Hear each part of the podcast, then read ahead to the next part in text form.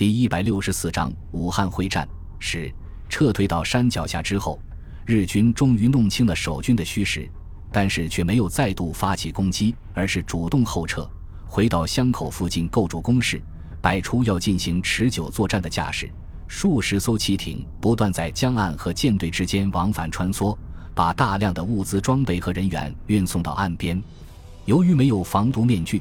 白玉海只好把香山和藏山基的防务再次移交回增援过来的第六十一师手中，然后把部队撤回到彭泽县城休整，同时从十九路军的军需处装备一批防毒面具。孙百里特意命令新二师挑选数十名军官到第五十三师进行培训，教授防毒面具的使用方法、毒气的辨别和应付办法，提高部队在毒气中的生存能力。第六十一师进入阵地后，立即马不停蹄修复被日军摧毁的地面工事，准备持久作战。在随后的几天里，日军采取了非常奇怪的战术：军舰一直在湘口附近水域游弋，掩护登陆的地面部队构筑工事；仅仅出动轰炸机攻击守军的防空阵地，对马当要塞等几个阵地完全不管不顾。孙百里对日军的举止感到非常迷惑。急忙派出大量的侦察人员摸清情况，同时命令第六十一师进行几次夜袭，试探敌人的反应。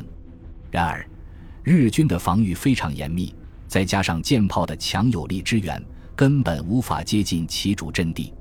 同时，侦查人员带回来的情报显示，日军大部队源源不断地从安庆等地向这里集结，显然是正在准备大规模行动的前兆。七月二十八日。国民政府大本营传来一则情报，称日军第九师团正在宿松至黄梅之间集结，似乎有渡江南下的企图，要求集团军司令部早做准备。孙百里接到情报之后，如获至宝，急忙召集各师长官在司令部举行军事会议，商讨对策。孙百里说道：“日军最近的举止非常怪异，似乎并不急于西进，肯定有不可告人的秘密。”大本营刚刚发来情报，称日军第九师团正在宿松至黄梅之间集结，似乎有渡江南下、折断我军后路的企图。各位分析一下，日军的目的到底是什么？白玉海首先发言，他自信满满的说道：“日军在攻击香山阵地的时候，连毒气都用上了，显然已经黔驴技穷，自知无法攻克我军的坚固防线，所以准备绕道前进。”直接攻击湖口要塞，第九师团应该是冈村宁次派出的先头部队，担负为其主力开辟通道的任务。陈子坚反驳道：“日军如果这样做的话，岂不是非常愚蠢？首先，完全无法发挥其海军的优势；其次，渡江的部队必须同时面对我军和湖口守军，陷入腹背受敌的境地；最后。”冈村宁次手中的兵力已经有七个师团，与我军对比具有明显的优势，怎么会主动放弃呢？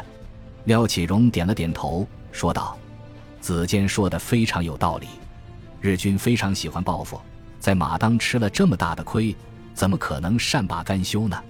他们的布置肯定有别的什么目的，只是我们还没有摸清而已，需要侦察部队多搜集一些情报才行。”谢鼎新说道。第十一军作为日军攻击武汉的主力部队，如果连长江水道都不能控制住，如何确保其后方的安全和物资的运输？我认为马当要塞日军是志在必得，现在只是在用我们还没有想到的战术来达到这个目。孙百里非常同意谢鼎新的看法，他补充道：“马当是兵家必争之地，敌人是不可能放弃的。连日来。”防空旅虽然击落了三十余架敌机，但是也损失了三分之一的高炮和人员。一旦日军完全掌握了制空权，其处心积虑策划的行动肯定会立即开始。白月海问道：“你的意思是说，敌人轰炸机的行动是为主力部队的行动扫清障碍的？”孙百里回答道：“我是这么推测的。大家试想一下，失去对空作战能力之后。”敌人就可以用轰炸机来压制我军重炮，然后再以海军舰炮掩护部队突击我军阵地。本来以目前阵地的情况来看，完全能够经受日军的连续炮击，但是如果日军从侧北发动袭击的话，就很难说了。这时候，陈子坚突然想起了什么，说道：“军长，这几天在彭泽县城附近，经常有大批便衣汉奸出现，我们抓住了一些。经过审讯之后，他们交代说是来摸清我军的布防情况的。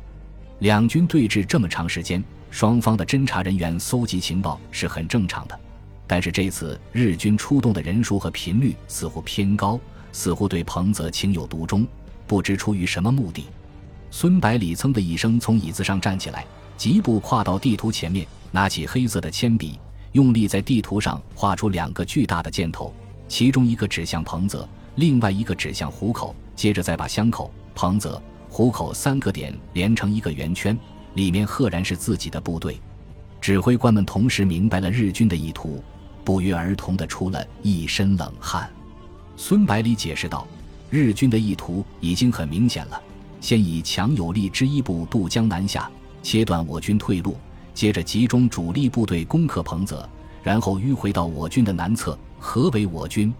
到时候，北有长江，南面是日军的重兵集团，下游的湘口又被日军占领，并且有舰炮的支援，只有朝上游撤退，突破日军第九师团的防线，才能突围。但是，日军肯定会把我军压缩在长江边上。使其海军可以随意攻击，再加上轰炸机助阵，即使能够突围，肯定已经损失惨重。更糟糕的是，日军可以一举突破湖口要塞，直逼九江。在座的指挥官立即开始思考应对的办法。白玉海说道：“既然日军意图已经被我们识破了，不如干脆放弃马当要塞，直接往湖口撤退得了。到时候与那里的守军合兵一处，重兵密集。”敌人再想包围我们就没有这么容易了。展书堂连连摇头，撤退要有大本营的命令才可以的。马当的战略位置如此重要，大本营怎么可能同意放弃呢？你难道忘了上次马当失守，大本营和战区司令部的电文是怎么说的？白月海不服气地反问道：“难道我们只能在这里坐以待毙？”孙百里接过白月海的话头，说道。我会以第九集团军司令部的名义向大本营说明战场的态势，尽量说服他们同意我军撤退。不过将在外，军命有所不受。作为前线指挥官，我们有权利、有责任做出有利的选择。即使大本营不同意，我们也一样要撤退。廖启荣一贯老成持重，感到有些担心。他说道：“这样做不太好吧？万一大本营追究要塞失守的责任？”该怎么办？孙百里看到大家都把目光汇集在自己身上，显然非常担心这个问题，于是轻松地笑了笑，说道：“马当要塞存在的目的就是阻止日军沿江而上。我军如果能够在撤退之后仍然达到这个目的的话，大本营就没有理由再指责我们了吧？”白玉海听了孙百里的话，感到迷惑不解，连忙追问道：“既然已经撤退了，就是把江防要塞拱手相让？”如何还能够达到阻止日军的目的呢？在座的几个指挥官，只有陈子坚似乎明白了孙百里的意思，独自微笑不语。其余的人满腹疑虑地望着孙百里，等着他揭晓答案。孙百里直截了当地解释道：“假如我们放弃马当之后，不是朝虎口靠拢，而是大踏步地向浮梁方向撤退，冈村宁次肯定不敢向虎口要塞推进，反而会紧紧跟在我们的屁股后头。”第十一军的目的是在海军的配合下仰攻武汉。如果任由我们这七八万人留在长江南岸，无异于在自己的头上悬上一把刀。因为我军随时可以再次出击，把马当要塞夺回来。冈村宁次的目标是占领武汉，不可能在马当留住太多的兵力，所以他最好的选择就是把我军歼灭在彭泽周边地区，消除隐患。众人顿时豁然开朗。展书堂则进一步的提出自己的建议，这样的话，我们就可以在撤退的过程中选择有利地形伏击日军，争取吃掉一步，态势就会对我军非常有利了。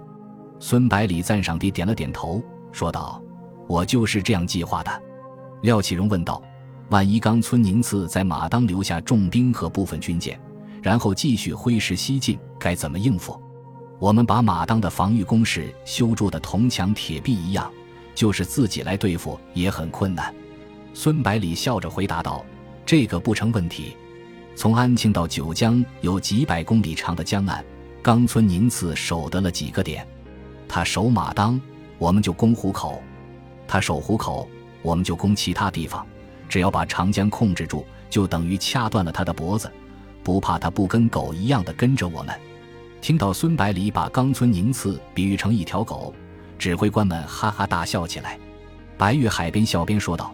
既然我们的司令官准备打狗，可要选个好地方，要不然被狗咬了，还是被狗跑了都不好。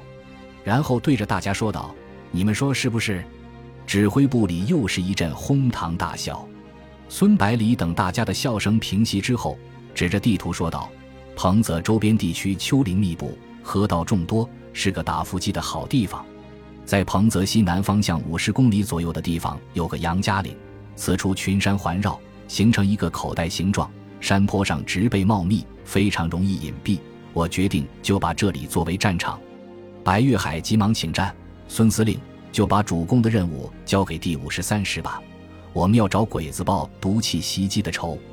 孙百里摆摆手，示意他稍安勿躁，说道：“我有更好的任务给你，诱敌。”然后他解释道：“根据日军的布置，肯定是把攻击的重点放在彭泽方向。”到时候，其他部队全部撤退到预定地区埋伏。第五十三师在彭泽稍微坚持一下，然后且战且退，把敌人引过来，就算完成任务了。陈子坚提醒道：“军长，我们还不能确定日军会投入多少兵力攻击彭泽。万一敌人的兵力在两个师团以上，就不是我们能够一口吞下的。还是要先想个比较稳妥的办法才行。”孙百里点了点头，说道。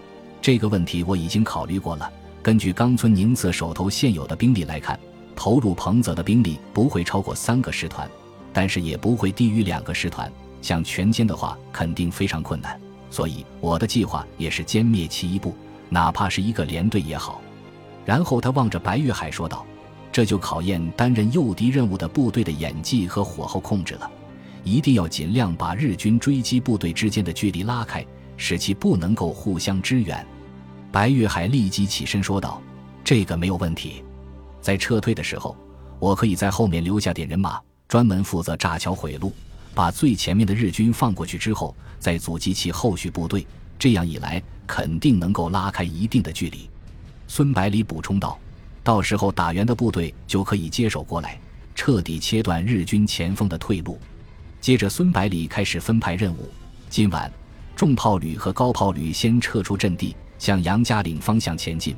第六十师、第六十一师和第一百六十七师明天下午开始撤退，务必于黎明前赶到预设阵地。第五十三师负责诱敌，新二师负责断后。马当要塞各阵地守卫部队在撤出之前要留下少量的监视人员，防止日军有异常动作。当天晚上。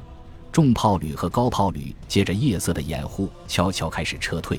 一辆辆卡车拖着大炮，排成几公里长的队伍在道路上行驶。为了避免被日军发觉，车灯全部熄灭，部队悄无声息地转移了。